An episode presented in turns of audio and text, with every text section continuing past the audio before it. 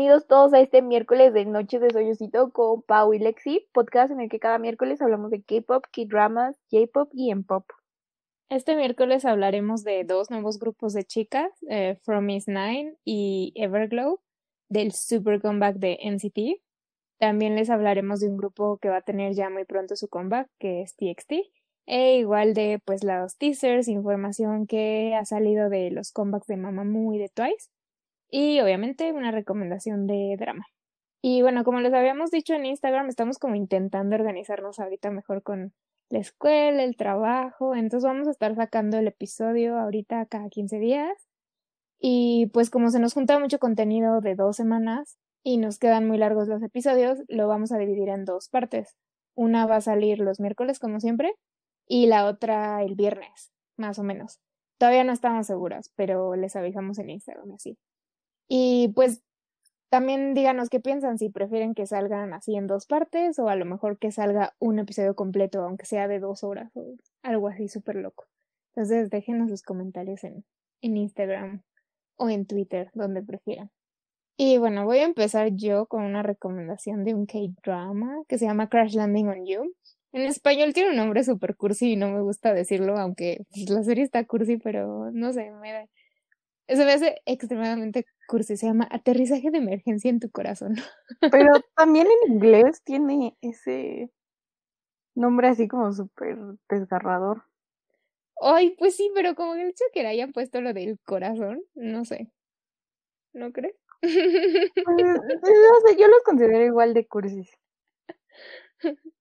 Bueno, bueno, no sé, a lo mejor como siempre es como ese rollo de. Ahora sí que de la barrera del idioma, porque por mucho que seas como bilingüe o lo que sea, siempre ciertas cosas te suenan raras luego en, en español. Como esto, que dices, pues sí, es el mismo nivel de cursilería, pero en español me suena todavía más. Como cuando traducen las canciones y, no sé, en inglés no suenan tan, tan chafas y luego las, si las traducen, cuando hacen la versión cumbia, por ejemplo, de una canción de los Beatles. Ah. Es diferente, es como, o sea, es diferente porque digamos que estamos bien en traducción, no que los españoles. Ah, bueno, sí, es verdad. Pero, o sea, yo sí considero que sí es del mismo nivel de cursilería, pero hay que aceptar, bueno, acepto, reconozco que tenemos como cosas más cursis, ¿no? O sea, le pudieron haber puesto así como algo muchísimo más cursi en español. Mm, Sí, estoy intentando pensar cómo le habría puesto yo. Pero no, así, así está bien. Pero bueno, ya, les voy a decir del drama. Bueno, se llama Crash Landing on You. Y está en Netflix. Este fue un drama así súper, súper popular cuando estaba en emisión. De hecho, es el tercer drama más visto de la historia de la televisión, de, de paga, porque es de TVN, de un canal mm, de paga. Es como tipo HBO. ¿no? Y pues la verdad es que yo estaba súper pegada, igual que todos los que lo estábamos viendo, así cada fin de semana salían los capítulos y estábamos ahí a las nueve de la mañana salían los episodios en Netflix y yo estaba así con el refresh, intentando esperar verlo. La verdad sí estaba muy picada. Y personalmente, pues como ya, obviamente, eh, me gustó mucho. Eh, siento que tiene todo, todas como estas características de, de un drama coreano, así de el romance, el drama, la comedia, toda la bola de cursilería, los super clichés. Em, aunque esta vez eh, muchos de los clichés, por ejemplo, de, de género están invertidos, ¿no? Generalmente siempre es como de el hombre que es como millonario y la chica que es pobre y la llega a salvar, ¿no? En este caso es un poco, no es completamente a la inversa, pero no es ese tipo, ese típico como cliché, ¿no? Tiene como ahí un twist. Y pues hace poquito la vi otra vez con mi mamá y ya confirmé que es el drama perfecto para introducir a las personas que nunca han visto dramas coreanos a la maravilla que son los K-dramas. Mi mamá había visto contados, o sea, justo hace poquito empezamos a ver como uno que otro. Este creo que es el tercero que ha visto. Y este sí de plano le gustó. Los otros me había hecho así como de, mmm, sí, y ya este le gustó, entonces lo confirmo. Ya he convertido a otra amiga también a los a los que dramas con esta serie. Así que ahora me propongo convertir a todo el resto del mundo. y pues es bueno para introducirse a los dramas coreanos y también de pasada pues como un poquito a la cultura, ¿no? En especial de las relaciones entre las dos Coreas. El drama lo protagoniza Hyun Bin, de quien mi mamá se super enamoró, y Son Ye Jin, que por cierto hace unos días confirmaron, ya había rumores de que iba a salir, iba a hacer su debut ah, en Hollywood, y pues sí, ya confirmaron que va a salir en una peli que se llama Cross con Sam Huntington, no, sí, no cómo se llama, perdónenme, quienes sean fans. Y pues ya se me hace muy padre que, que vaya a salir en una película hollywoodense. Se me hace que es muy buena actriz. La he visto en otras series y la verdad es que, wow. Hay veces que no la reconocía de una a otra, de lo diferente que, es, como sus personajes y su actuación. Y bueno, ya regresando al drama, eh, la historia trata de Junseri, que es una superempresaria así millonaria que tiene un accidente en un como parapente y termina en Corea del Norte donde conoce a Ri Jong Hyuk, que es el capitán Uri, quien va a hacer todo lo posible por regresarla salvo a Corea del Sur. Y pues obvio como es un drama coreano, pues se van a enamorar y va a haber enemigos y drama y lloradera al mil. Y está muy bonita la historia. Todos los personajes secundarios son súper memorables y te enamoras de ellos. En sí tiene una muy buena trama, los personajes están muy bien desarrollados y la verdad es que es súper recomendada.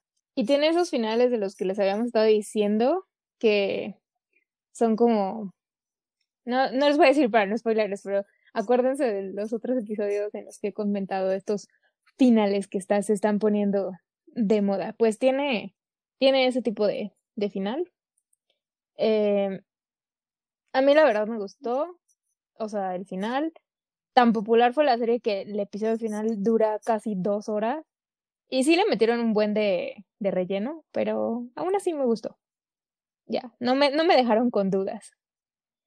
Y pues cuando salió el final, ahí había un rumor de que cambiaron el, el final y que había otro alternativo con unos gemelos. Y bueno, si la ven ya van a darse una idea de qué final podría ser, que involucre a unos gemelos. Pero pues sí, esa serie ya acabó, entonces se pueden echar un maratón. Y sí, véanla, 16 episodios. ¿Tú la viste? ¿Te gustó? Me acuerdo que sí la estabas viendo, ¿no? Pero ya no sé si la sí, acabaste. Sí, la vi. Sí la terminé de ver, de hecho me la aventé muy, muy rápido. Este, está buena. Sí, de hecho esa la empecé a ver con mi papá. porque la empecé a ver en el tiempo, justo el primer fin de semana de cuarentena.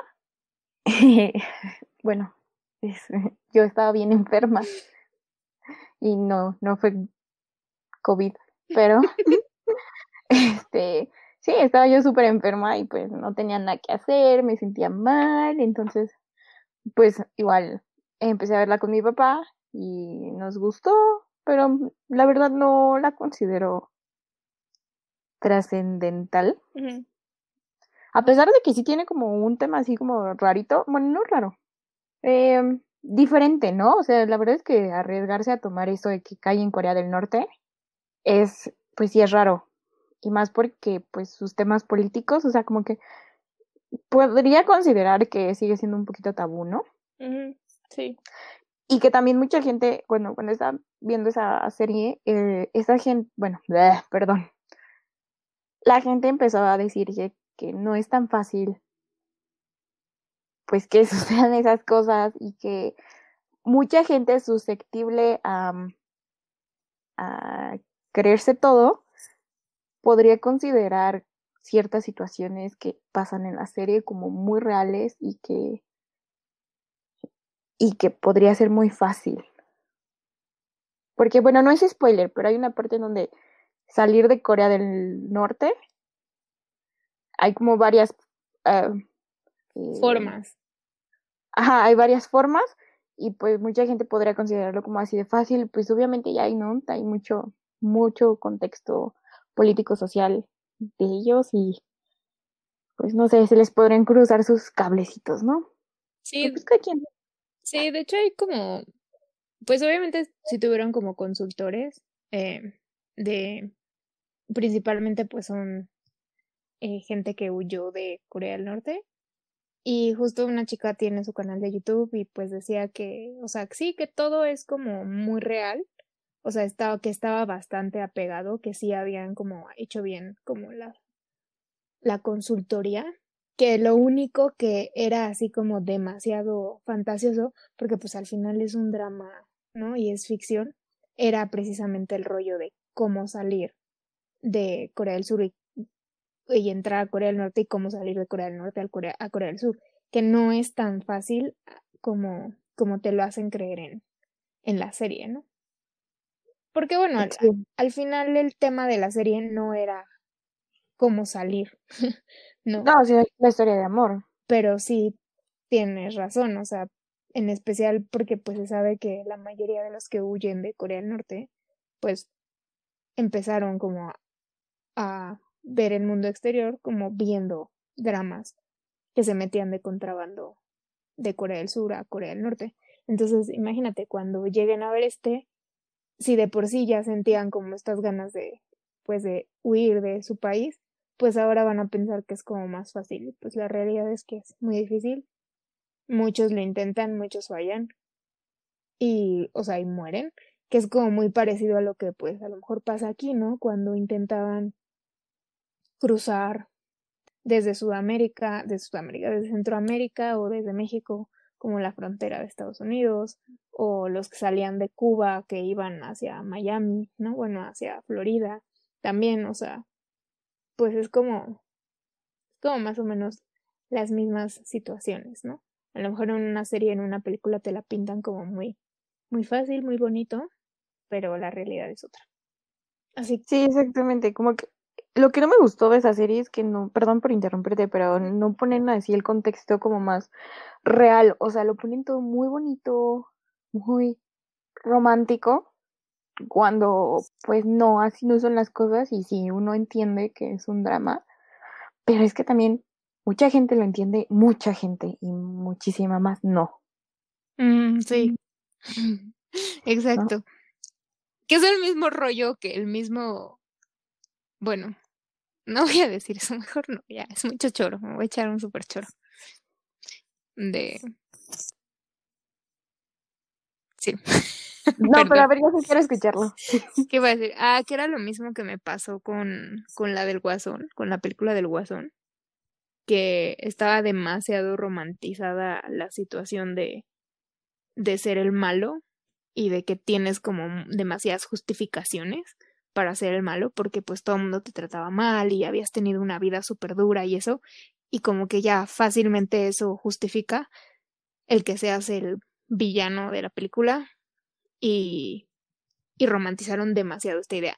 Y yo dije, me parece, o sea, me gusta la película, si la mantienes en un ambiente como cine más como digamos, no enteramente como de este cine de arte que nadie ve, sino un poco más menos taquillero, porque ya el hecho de que haya sido una super taquillera y de por sí ya hay gente que se la mega vuela viendo ese tipo de películas, luego ahora agarra este super super romantización de un villano, de un asesino o lo que sea, y muestras a la, gente, así masivamente y que son súper fanáticos.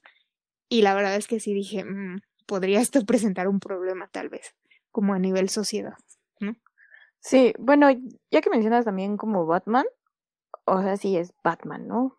Y sí, lo super romantizaron, pero pues sí está, o sea, sí está muy cruda la película. Yo sí la considero una muy buena crítica pero pues no sé, yo sí la considero así como que sí, sí, la verdad es que así es la gente, así de poco empática.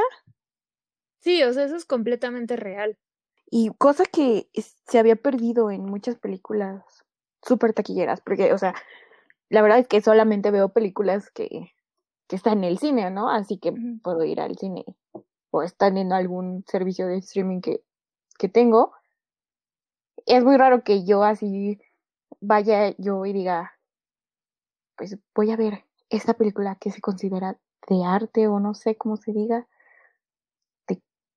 porque todas las películas para mí son arte, ¿no? Entonces, no sé cómo se diga. Mm, de que, no están, distribuidas masivamente. Ajá, exacto. Eso realmente es básicamente la diferencia. entre... La distribución. Exacto, que creen que no le va a, a, a peel, ¿cómo se dice? Este, a atraer a demasiado público y entonces pues no la distribuyen mucho. Pero tampoco es que sea un ignorante, o sea, sí veo más que el, promedio, pero no veo tanto como alguien que se considera un cinéfilo. Entonces, estoy en ese punto medio en el que no sé. Bueno, es que aparte, o sea, es difícil eh, ver, conseguir ver este tipo de películas. O sea, muchas veces por eso terminas viéndolas en, en pirata, porque es difícil y luego en especial si vives en países como por ejemplo aquí en México, que dependes pues completamente de las distribuidoras de aquí de México que quieran, quieran distribuirlas, valga la redundancia. Es como por ejemplo el ejemplo más claro, Parasite. Parasite yo originalmente pues como estoy metida como en un poco este rollo, ya venía, o sea, ya conocía como el hype que traía desde antes la película, entonces quería verla. Y luego cuando salió y como el súper así, de que, ay, no, que está súper buena, Sharara, yo la verdad la vi en pirata. en un, sí, en un sitio así súper horrible en la copia, ¿no? Y luego pues ya ganó el Festival de Cannes y pues ya la trajeron automáticamente aquí a la cineteca, ¿no? Entonces yo fui a verla a la cineteca.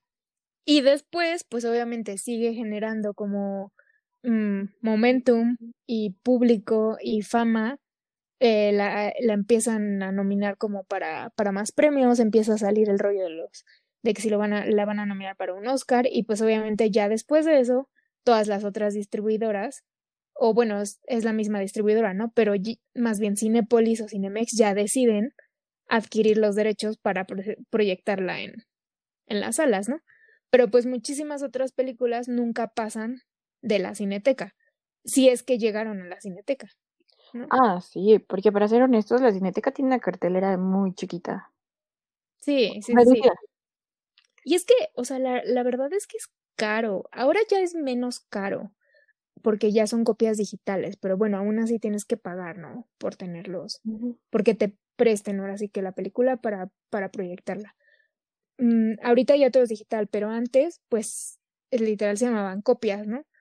Porque literal hacías una copia en cinta de la película.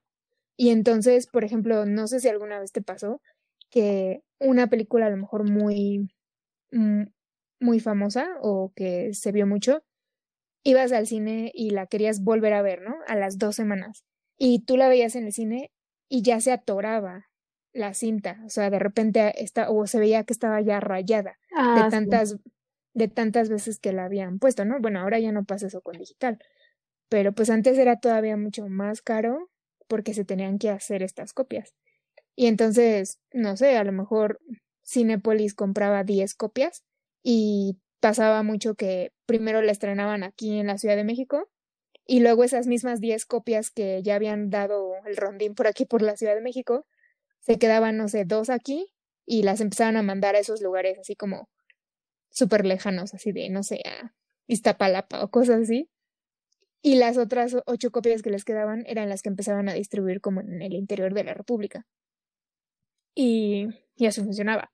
Ahora específicamente no sé cómo funcione, pero creo que en sí puedes tener como ahora sí que ya simultáneamente el mismo como archivo el mismo permiso lo puedes tener aquí o en otro lado, nada más obviamente pues no los ves al mismo tiempo o lo que sea.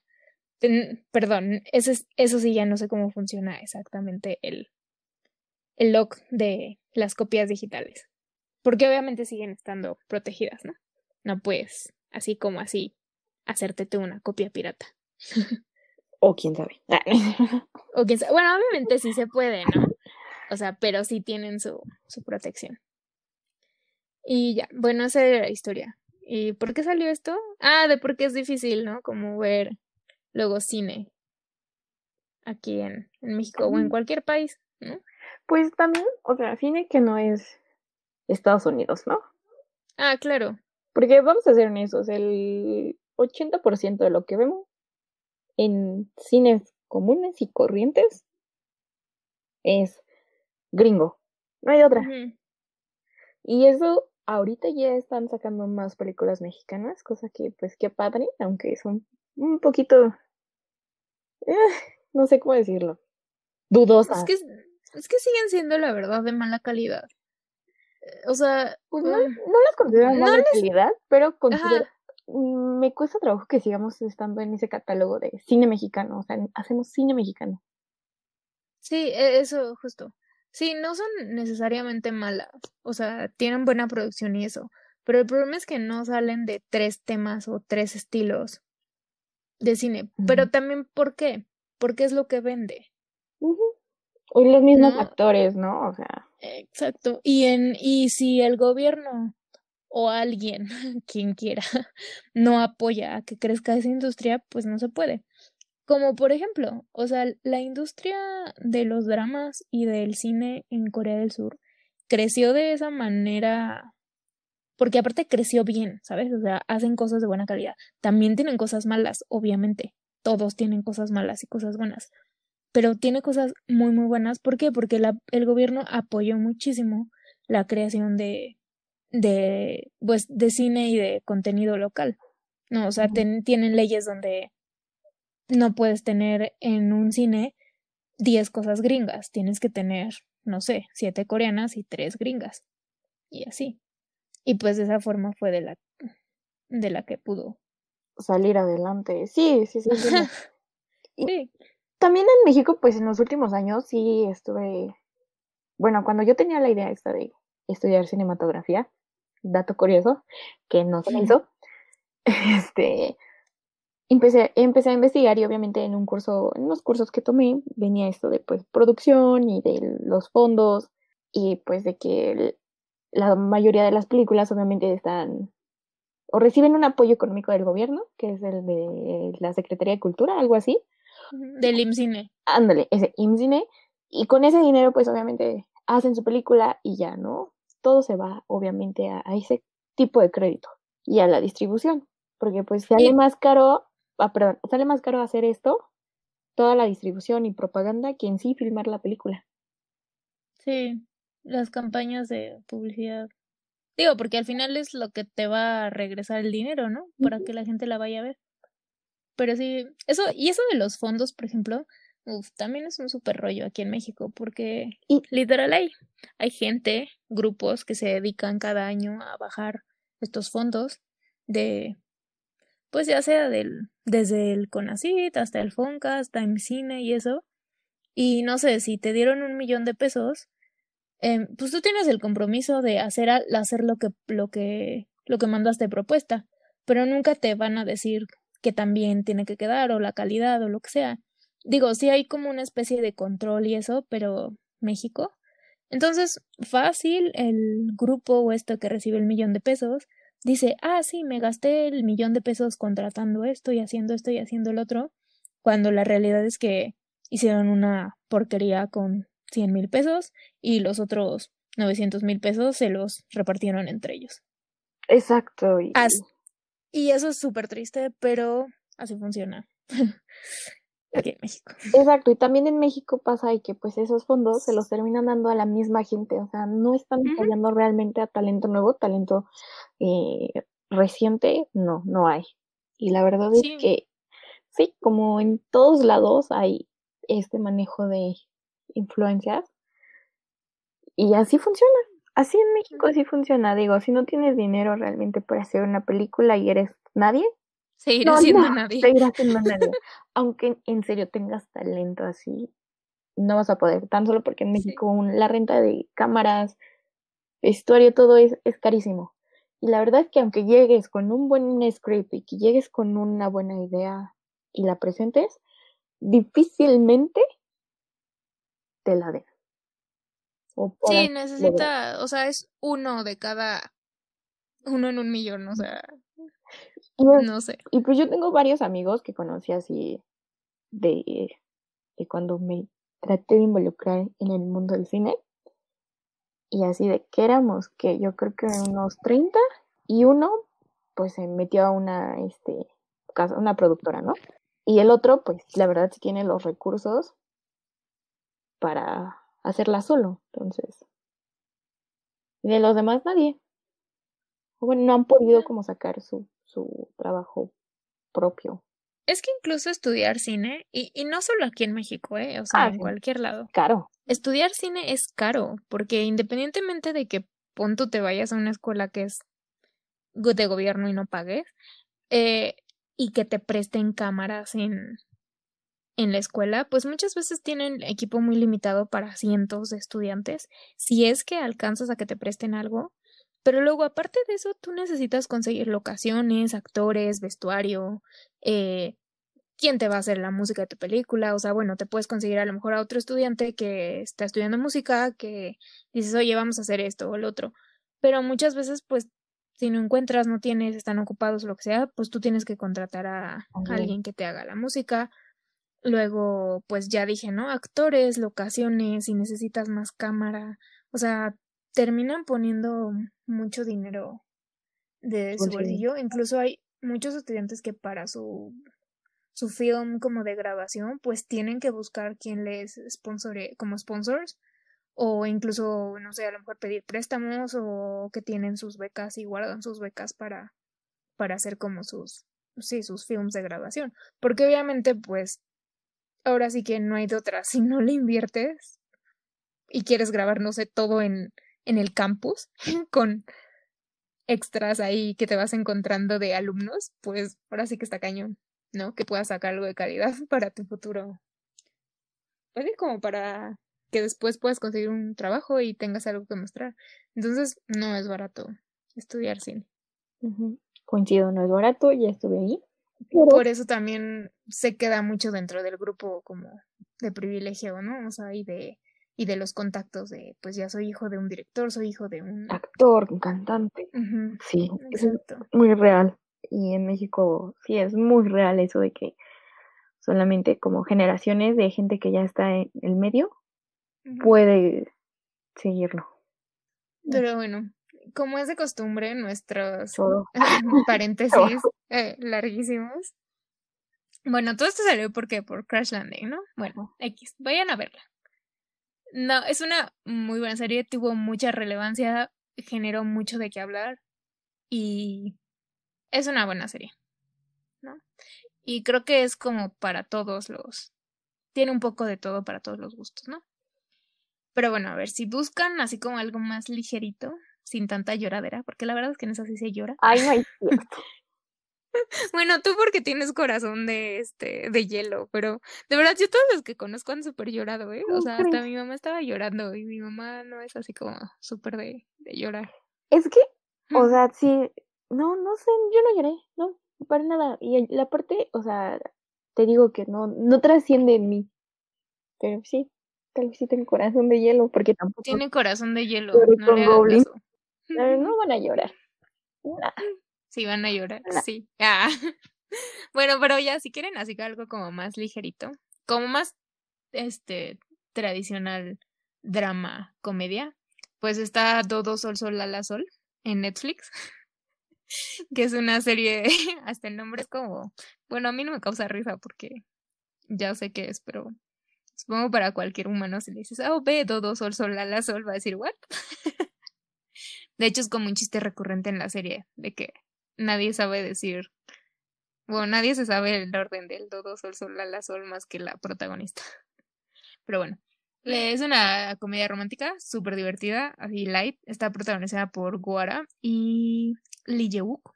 Y cuenta la historia de una pianista de familia rica, pero que por algo que pasa en la serie queda en bancarrota. Y pero a pesar de esto es como súper feliz, ella sigue siendo súper positiva y, y se encuentra con Jun, el personaje de Lee Jae-wook, en una pequeña ciudad que es como una y, y él es una persona así como más reservada, más reservada, seria, pero con buen corazón, ¿no? Y pues ya pues se van a enamorar. Apenas va en el cuarto capítulo, esta semana pues sale el 5 y el 6. Entonces, si quieren ver algo como super light, pues está esa. Y otra recomendación que también va en el episodio 4, creo que sí, apenas va en el 4 también. Yo, bueno, al menos yo voy en el 4. No sé si ya salieron más. Supongo que sí. Pero Supongo que sí, ya sabes, en Gringolandia van dos adelantados, ¿no? No. ¿No? No, no lo sacan a, ¿Ya, ya lo sacan? aquí. Sí, todos estos, los de los que llamas, sí. No, acuérdate que el de la historiadora con Cha Eun-woo. Ah, ese sí, porque sí yo cierto, tenía que ir adelantándome dos, o sea, yo iba adelantada Sí, es porque, cierto. pero Yo también los veía en pirata, porque estaba súper picada. Sí. Pero, por ejemplo, todos los de The King, la de Crash Landing, la de It's Okay to Not Be Okay, ah, ahí está la de Todo Sol, Sol, la Sol, la de Hospital Playlist también que vi, porque es que yo veo muchas en, en emisión. Todas habían, ah, ya salen al día siguiente, o bueno, a las poquitas horas de que salen en Corea, ya las ponen aquí. mm, Ah, igual y son más, ya todas las de este año porque, porque la que tú dices es del año pasado. O sea, a lo mejor ya, por eso. Lo que sí, no quisiera vivir en Europa, ¿eh? Porque les llegan como, ya que acabó. O sea, se las ponen todas enteras. No es como aquí que te las van poniendo como si la estuvieras viendo en la tele. De los dos episodios a la semana.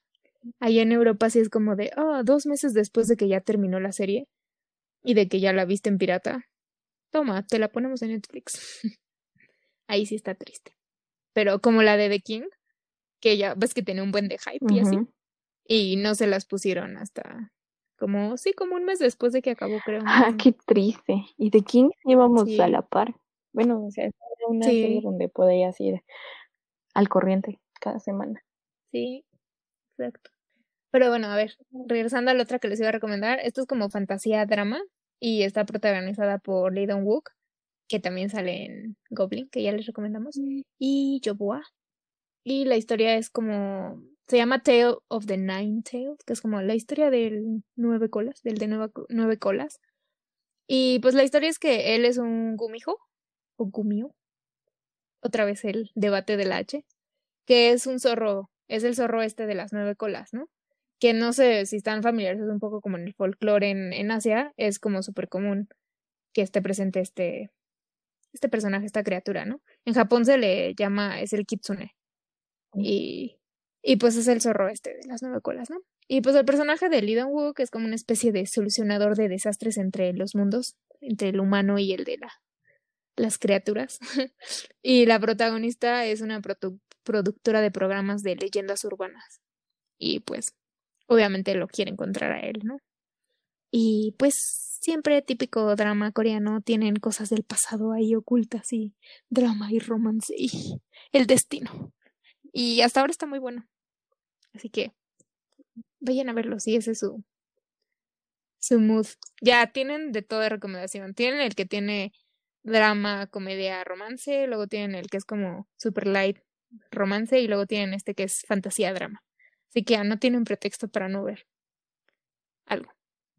Y pues ya, listo. Sí, exactamente. Yo no les traigo recomendación porque pues sí, por cuestiones de logística, no he podido ponerme a- al día con los dramas de Netflix ni con cualquier otro drama, pero ¿Y para qué si yo vi un probablemente la próxima semana les voy a, les voy a dar uno japonés porque los japoneses son más cortitos, son más light, y, pero estoy en búsqueda, o sea, es sorpresa, estoy en búsqueda, no logro encontrarlo porque pues obviamente está en japonés, pero mi japonés se quedó en básico, entonces podría entender solamente, Ah, sí, el que me, el que me dijiste que no lo encuentras en ningún lado. ajá, no lo encuentro en ningún lado, pero lo vi, o sea, sí lo vi en, en promoción en una página no ilegal, o sea, no es pirata, pero desapareció. O sea, no, no encuentro la página. Y yo así, de, excuse me, pero ya, ni modo. Tal vez Diosito no quiere que la vea, pero sí les voy a traer uno japonés porque ya empecé a ver uno. Y bueno, llevo dos capítulos. No les puedo recomendar algo de dos capítulos, pero Pero solo les diremos que en general los dramas japoneses nos gustan, pero nos asustan. sí, sí, Japón es, es algo, es un territorio incierto. En los dramas, bueno, en Es yo creo que sí, o sea, les voy a traer de mis dramas japoneses, así de los que he visto, categoría señorón, categoría puberto, categoría adolescente me quiero suicidar, y otros que dices, no manches, esto está súper, súper gracioso, pero no decir otra palabra, ¿no? Pero, porque soy una señorita. Ay, bueno, hablando del otro día, me empecé a ver Scum Switch. y Dios, no lo he terminado de ver, pero ya sabes cuál. ¿No? Es, según yo, tú me dijiste que ya lo habías visto. Es donde van en la, están en la secundaria, bueno, en la prepa o lo que sea, y dos chicos empiezan a salir porque eh, él está enamorado de una maestra de la escuela y ella está enamorada de un maestro de la ah, escuela. Y entonces empiezan a tener una relación ahí perturbadora donde se imaginan que son las otras personas. Sí, sí, sí, sí. Yo, ah, bueno, me sé su nombre de Instagram, no me, no me acuerdo su nombre verdadero ahorita, pero es japonés. Se parece mucho a Suga de BTS, o yo lo considero. Cuando lo vi en el primer drama, que creo que fue Coffee Kiss. Coffee and Vanilla. No, no, no, primero lo vi en... ¿No? Ah, no, ese no es. Ya. Sí sale en Coffee and Vanilla. Sí, sí es el mismo. Ah, esa también está bien rara, amigos. Es como Fifty Shades of Grey versión japonesa. Ay, no, sí está bien rara. O sea, chicos o, o chicas que me esté escuchando, esa no la he podido terminar de ver. Tenía esperanza porque, o sea, cuando salió, mm, yo estaba de vacaciones. Entonces me llegó así como mucha publicidad y porque aparte estaba de vacaciones y estaba yo en el, pues en el pueblito este japonés, bueno, ¿cómo se les dice? ¿Sí es barrio japonés? Mm, mm, sí, sí, pues sí, ¿no? Sí, pues sí, no, no sé, o sea, hay barrio, no hay barrio coreano, pero no sé si haya barrio japonés. Mm, pues no sé si oficialmente, pero supongamos que sí. Supuesto de que sí haya sido el eh, bueno, el barrio asiático, donde yo estaba de vacaciones, que era en Los Ángeles, tenían así la propaganda y yo dije, ay, ese lo he visto, me gusta un buen, lo voy a buscar. Entonces ya así como que escaneé el código QR y me mandó al, al manga. Ah, y era como, espera porque ya se va a estrenar, o sea, era como, pues, mientras te digo que esto viene de un manga, pero échale un vistazo, ¿no? Y me quedé así de, wow, está interesante. Y de repente Sangala sale y yo, oh my god, esto es muy intenso. hay, cosas más intensas, pero pues, sí te saca de una seco. Dices, ah, ¿qué? Es que todo, todo como lo, mm, es que todo como lo, mm, santurrones, que son los dramas chinos y los dramas coreanos, los japoneses sí. Se la vuelan. O sea, es como de, bye, nosotros no conocemos qué es ser este clasificación A. esa es la razón, porque tiene una clasificación así como de 15 plus y dices, ¡Ah! óyeme, esto no es 15 más, o sea, esto es 18. Y conforme va pasando el cap bueno, como va avanzando los capítulos, hasta donde yo me quedo, me quedé y dije, ay, no, este ya es 21. Eh, es que, ¿sabes? Yo confieso que sí la vi toda, porque estaba esperando que en algún momento me dijeran que hubiera como un flashback o algo de en qué momento pasó la relación de Hola a, a Fifty Shades, ¿sabes? Entonces querías como un flashback o algo, no, no, así ya, de la nada. No que en los armas chinos, 30 episodios y todavía ni se agarran de la mano. Exactamente. sí, sí. No, está interesante. De hecho, en el capítulo eh, que hagamos especial de dramas japoneses, sí estaría muy padre hablarles y de... Les hablamos así. Exacto, y cómo de que pasas de un K-drama a un drama japonés y es como, o sea, sí te causa así como, ah, chinga, o sea, ¿qué está pasando? O sea, se supone que traen este mismo concepto cultural, pero pues no. Que no nada más lo separa, no sé, 20 kilómetros de mar. sí. Pero, pero, bueno, ya, terminando la sección de dramas y cine y eso, empecemos con la música. Bueno, entonces vamos a empezar con el comeback de el grupo más ambicioso, de la agencia más ambiciosa de toda Corea, NCT. eh, sí, la verdad es que sí. La vez pasada ya como que me habíamos explicado un poco el concepto de NCT, pero esta vez lo voy a intentar explicar mejor, ¿sí? Como más paso por paso. Entonces, NCT, el nombre viene de Neo Culture Technology y inicialmente la idea de Lee Soo-man, que es como el jefe de SM Entertainment, dijo que la idea era que hubiera grupos que debutaran en diferentes partes alrededor del mundo, con colaboraciones y unidades entre diferentes grupos y con miembros que puedan cambiar de grupos, y no habría un número fijo de integrantes. Y bueno, hasta ahora solo tenemos el grupo de Corea y el de China.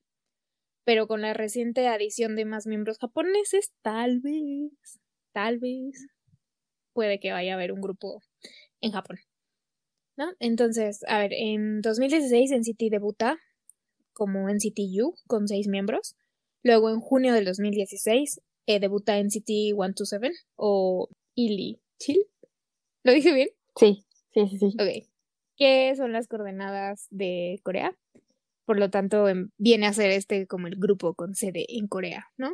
Eh, NCT 127, para pronunciación más fácil mía, debutó con siete integrantes, tres de ellos también eran parte de NCT U. ¿Confundidos? Sí, todos estábamos confundidos y muchos siguen confundidos o seguimos confundidos con esto.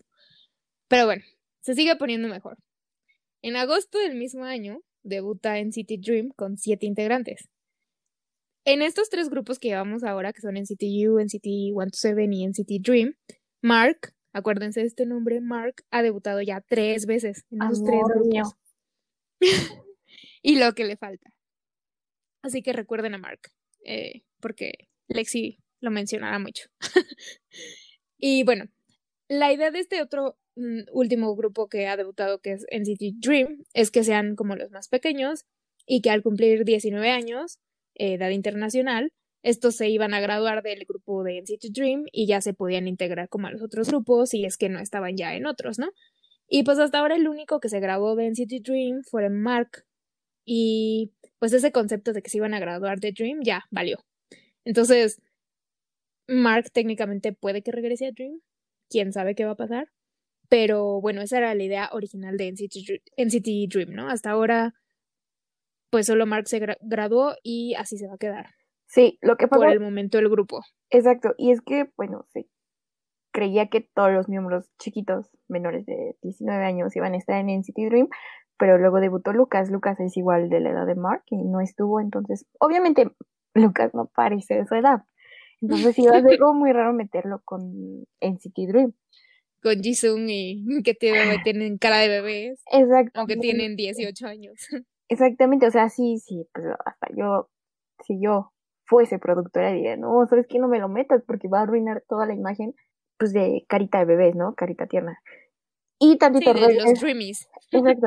Y regresándonos tantito a NCT U con seis miembros, NCT U debutó primero con seis, o sea, era, sacaron NCT y NCT U primero eran tres, Yehyun, Toyoung y Taeyeon. Y obviamente NCT U ha ido evolucionando y poquito después se volvieron seis. Lo que pasa es que NCT U, o sea, sí eran todos en un principio, o sea, los seis, pero los dividieron en dos grupos, en el de The Seven Sense y en el de Without You. Entonces eran tres y tres, pero técnicamente debutaron al mismo tiempo. Los seis. Ah, bueno, y todos han salido de SM Rookies, ¿no? Ajá, sí, sí, sí, sí. Que es como el programa de trainees de SM. En 2018 entran tres nuevos miembros a NCTU y dos ya no participaron en ese comeback de NCTU. Y luego, ese mismo año debuta NCT 2018, ya como un todo, o sea, juntando a todos los miembros de todos los grupos, eh, y son 18, ¿no? Hasta ese entonces eran 18. Luego Mark se graduó de NCT Dream eh, y entonces NCT Dream quedaron cinco. Eh, luego NCT 127 hace un comeback que agregan otro nuevo, un nuevo integrante. Luego en 2009, digo 2009, ¿eh? ay, regresamos en el tiempo. Luego en 2019 debuta Wavy, que es la unidad china de NCT, y debuta con siete miembros. Cuatro ya estaban activos en otras unidades de NCT o en otros grupos de NCT, y agregan tres nuevos integrantes. Y pues después de todo eso y de otras muchas cosas que pasaron, de que desastres que nadie entiende, llegó el 2020. Y con eso, NCT 2020 o 2020, no sé, y dos nuevos integrantes, dándonos un total de 23. ¡Yay! Exacto. 23 nombres que recordar. Que me los sé todos, si quieres te los puedo decir. Ah, sí, yo dije que yo dije que te iba a retar a que los dijeras a todos en un podcast. Así que vas, dale. Sí, está Tail, Johnny, Taeyong, Yuta, Kun, Ten, Yehyun, Toyoung, Win Win, mi amor. Bueno, Win Win, Yunwo, Lucas, Mark, Xiao Jun, Henry, Yun, Jeno, Heshan, Jemin, Yang Yang, Chenla, Jisung y los dos nuevos, Sunchan y Chotaro. Y. A ver, están justo en el orden en la lista que yo tengo. Porque me los aprendí. Porque ahí va dato Confiar en ti, confiar en me los aprendí porque en el en este nuevo comeback, en el Resonance, según yo, y sí, o sea, no no sé si esté exactamente, pero están en orden. Tail es el más grande y van así en escalerita. Según yo, los últimos dos, los Sunchan y Chotaro, no van en ese orden, pero no, no van en ese orden. Pero son como los que agregaron, entonces, pues los metió en el final, ¿no? Dijeron, bueno, son los nuevos y pues, sí siguen siendo más chiquitos que Tail, Johnny y los demás. Entonces, ahí va. Sí, de hecho, la lista que yo tengo, justo esos dos, eran los únicos que no los dijiste en orden. Porque está Tail, Johnny Taeyong, Yuta Kundo, Young Ten, Jaehyun, Win Win, Young Woo, Lucas Mark, Xiao Yung, Henry, Ren Jun, Yeno, Hechan, Jemin, Yang, Shotaro Sung Chan, luego Chenle y Jisung, ¿no? Los bebés. Ah, bueno, y regresando a NCT, ya después de que les dijimos los nombres de todos, elijan su favorito. Eh, pues ya salió el comeback, que es NCT Resonance Part 1. Y sacaron los sencillos Make a Wish, entre paréntesis, Birthday Song y Misfit. Y tienen dos combinaciones diferentes de siete integrantes cada uno. Bueno, em, el líder de todo NCT, eh, eh, está en las dos canciones y en los dos MVs, ¿no? Entonces, les vamos a dejar primero un cachito de Misfit.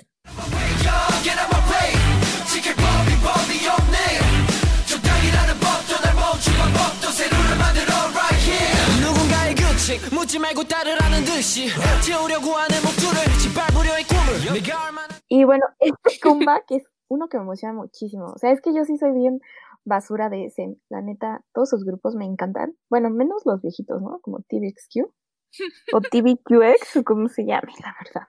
Esos dos. TVXQ, ¿no? Sí. Oh, sí. Bueno, sí, es un como que, uff, lo estaba esperando así, así con ansias, porque NCT fue como mi mi salto a superar la ida de EXO al servicio militar, ¿no?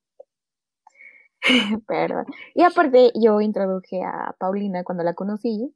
Yo le dije, oye, es que acabo de salir este comeback de NCT, Highway to Heaven, y escúchalo, y se me hicieron hermosos y los amé. Punto, fin de la historia. Aparte de que, en, igual en un viaje que hice, estaban de promoción en Japón, y pues fui a Japón y estaba así como en todos lados y yo, ay, los conozco y compré sus discos y yo bien emocionada. Pues me trae bonitos recuerdos, pero sí, son muy basura, tal vez no es que sean muy buenos, no, sí lo son. En fin, pasemos al combate. bueno, sí, ya, se agregaron dos miembros a este grupo enorme, Shotaro que es japonés y Sunshan que es coreano, los bebecitos nuevos. Y pues me aventé el disco, la neta sí me aventé el álbum 100 veces. Y nada más sacaron al momento, o sea, hasta el día de hoy, está solamente Misfit en video y Make a Wish, entre paréntesis, Birthday Song. Y mi favorita es Misfit, porque la paleta de colores es más, bueno, tiene rojo y me encanta el rojo. Y aparte está Mark y yo amo a Mark. Y tiene, bueno, a miembros chinos, bueno, como que ambos en CPU, o sea, Misfit y Make a Wish, si tienen varios miembros, está así como revolvido. Revolvido. Sí, miren, si quieren les decimos, en la de Make a Wish, Birthday Song, está Taeyong, Doyoung, Jaehyun, Lucas, Xiaojun, Jemin y Shotaro. Y en la de Misfit está Johnny, Taeyong, Mark, Henry, Jeno, Yang Yang y Sun Chan. Y pues, por ejemplo, aquí, no sé, Yang Yang, Henry, son de, pues son de Wavy, ¿no? Y de los que estaban en Make a Wish, pues Lucas y Xiao Jun también son de Wavy. De Wavy, que son los chinos, y Shotaro pues es japonés. Mm, ¿Jimin es coreano? Sí. Sí. Y ya. Y bueno, y pues en el otro también está Mark, que Mark es canadiense coreano. Es, es un grupo que tiene de todos lados, o sea, Taiwán, Hong Kong, China, Japón, Corea, Estados Unidos, eh, Corea, digo Canadá. O sea, sí es el grupo universal, internacional que quería el señor SM. Sí, la verdad es que sí. Y como te digo, bueno, a mí Misfit se me hizo como la mejor canción, que se me hace como así me duele en el corazón que no esté ahorita concursando en, en el Music Bank. ¿Sí se dice Music Bank o en el Mnet? Es que son varios. Está Music Core, eh, Music Bank. Son de las diferentes, dependiendo de... Uno es de KBS, otro es de NBC, otro es de SBS. Pues sí, me enojó muchísimo que no estuviera Misfit, pero es que Misfit es un poquito más agresiva, entonces es más mi estilo, no porque sea agresiva, sino porque, como ya les dije, está Mark, y pues la paleta de colores me hace más agradable, eh, la canción es más mi estilo, y Make a Wish es es diferente, así es como más. Es más mi estilo. Es más tu estilo. Sí. Pero entiendo por qué lo hacen, porque Make a Wish tiene una coreografía un poco más interesante que Misfit. Misfit es más rap, es más. Sale Johnny, o sea, están los raperos. Digo, no porque esté Johnny digo. no, están los raperos de todo, de NCT. Pues, pues está, o sea, sí, ¿me entiendes, no? Sí, sí. No, sí, o sea, 100%. Misfit es como así como súper swag, así, máximo, súper cool.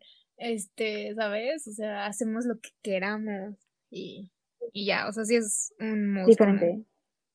Como, diferente. Y, y sí no es a lo mejor una canción que está hecha para el mainstream y para ganar los concursos de, de música.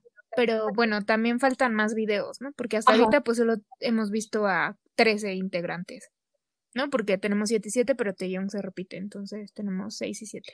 Exactamente. De hecho, van a sacar From Home.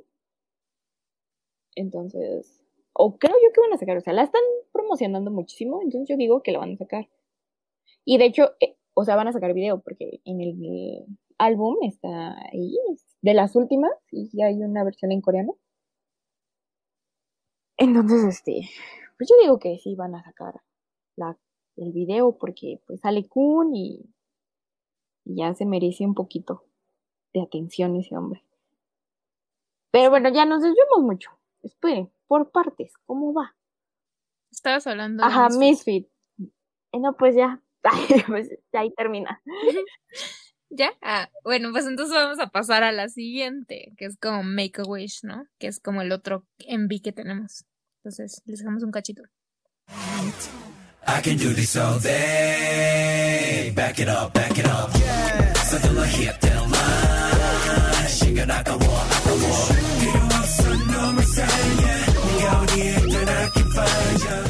Y de Make a Wish me gustó. tiene este eh, estaba yo pensando, mira, antes de entrar así, estaba yo pensando así, ¿qué otro estilo le pudieron, le hubiesen podido dar a este, a esta canción que no fuera el de ese estilo como Aladdin, de Medio Oriente, porque traen ese concepto, ¿no? Sí, sí, eh, sí, Taeyong se ve completamente. Y me quedé así pensando de, ah, ¿Qué, otro le pudieron haber dado? La verdad es que no, o sea, como que va muy ligado. Estilo africano, así como. ¿De Marruecos? Como, como, ajá, exacto, sí. Como los colores, como ropa muy colorida y como las banditas para la cabeza. y por eso es que esta canción tiene una coreografía más intensa que Misfit. Creo que Misfit ni siquiera bailan, pero no, solo es como, uh, swag, sí, uh, somos cool. Ajá, y La verdad es que todos se ven muy bien. O sea, en ambos videos todos se ven bien. Make a Wish es, es que sí es un estilo completamente diferente. Y sale Lucas. Y sale Yejion. Y sale el chico nuevo. Que dije, wow, qué voz. O sea, es, no es una voz de bebé, pero bueno. Chotaro.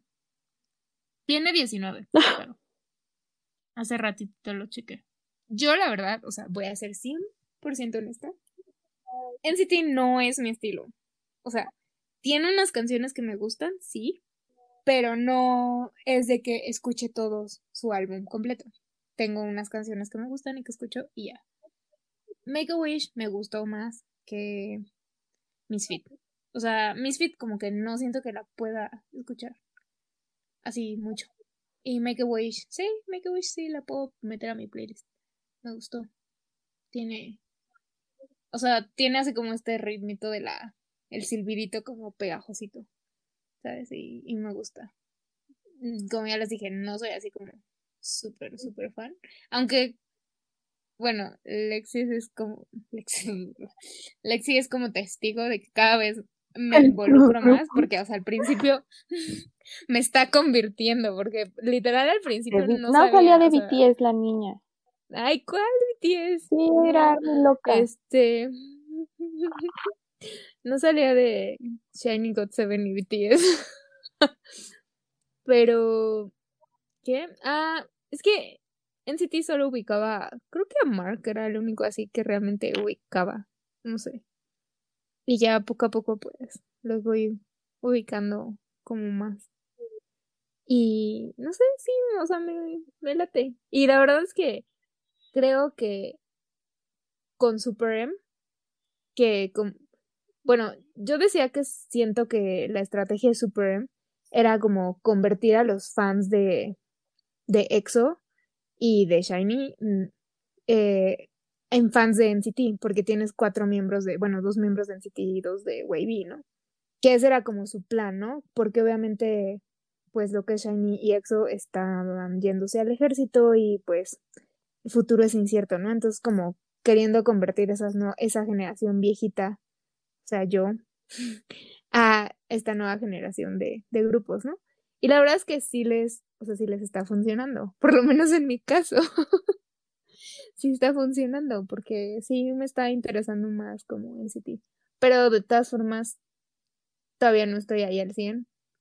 No, como ya dije, no es como así mi super estilo. Pero sí tiene unas buenas canciones. Y pues la verdad es que no puedo negar que todos se ven súper cool. Y ya, pues sí, esa es mi historia con NCT. con NCT, sí. Pues yo sí recordaba así que te dije, escucha eh, Highway to Heaven, es hermosa y la coreografía. Sí, esa canción me gustó mucho, la verdad. La verdad es que, ay, perdón, ¿sabes quién sí me gusta de, o sea, de NCT? Wavy, o sea, la, el, sí, todo el disco de Wavy, ese sí me gusta, eso sí me gustan todas sus canciones. No sé, tal vez es mi, mi chip muy chino. bueno, pero es que.